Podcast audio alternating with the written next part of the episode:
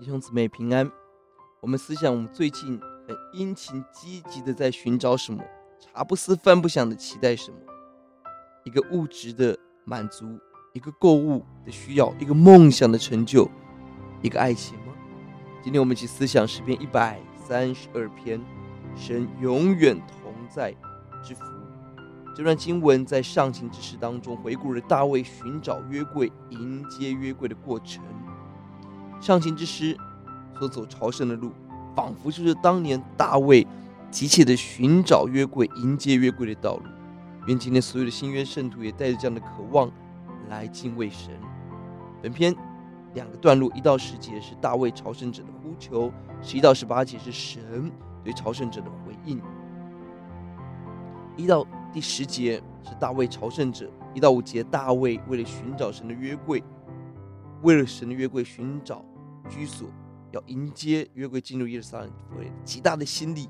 第一节的苦难就是寻找约柜之苦。二到五节心焦如焚，跟神说约柜没有回家。第五节我也不回家。第三节心焦如焚的寻找。弟兄姊妹，今天我们对敬拜神有没有这样子一个渴慕跟热切呢？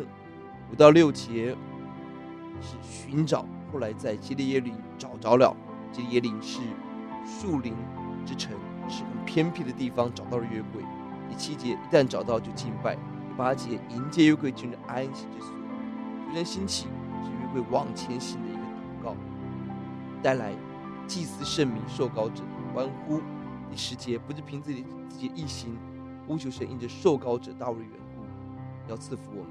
十一到十八节，神的回应很清楚的回应到了一到十节的呼求。十一节马上回应十节的呼求。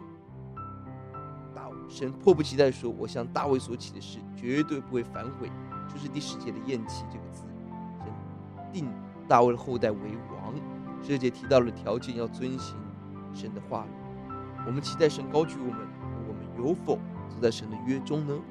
十三、十四节回应了第八节的呼求。第八节说：“求神进入安息之所。”这里神说：“我要进去，我要居住在其间。”要结就在第十四节说：“这是我永远安息之所。”我要住在这里，因为是我所愿意的。